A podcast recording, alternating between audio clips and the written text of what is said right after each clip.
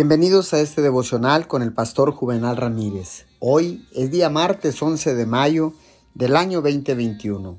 La palabra dice en el libro de los Efesios, capítulo 6, verso 18.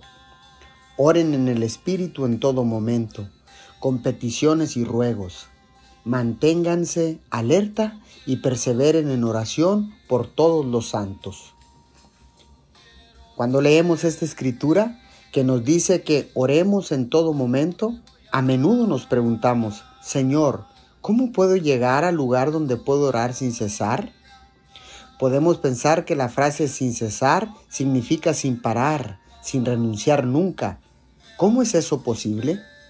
Pero lo que dice Pablo es que la oración debe ser como respirar, algo que hacemos todo el tiempo para sostenernos.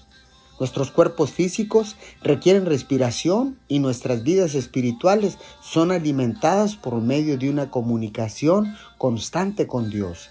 La oración puede ser tan simple como elevar su corazón a Dios y susurrar gracias. Puede orar en cualquier lugar, en cualquier momento. No requiere que estemos en una postura especial o hablemos con Dios en un momento especial y ni siquiera tiene que ser larga. Solo necesita ser sincero.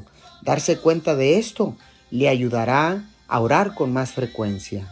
Gracias, mi Señor, en estos momentos, porque sabemos que nuestra oración nos mantiene en contacto contigo y en constante comunicación. Te damos gracias en el nombre de Jesús. Amén y amén.